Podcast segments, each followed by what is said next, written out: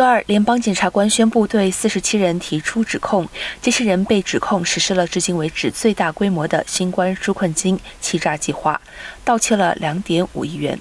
官员们称，该网络利用了一个旨在为明尼苏达州贫困儿童提供食物的联邦项目，声称将为成千上万名饥饿儿童提供膳食，但实际上这些钱都流向了商业、房地产、豪华汽车、豪华住宅，甚至是肯尼亚沿海的房地产。检方称，被告利用了因疫情而放松的资格限制和缺乏监督的机会，许多被告还被控洗钱。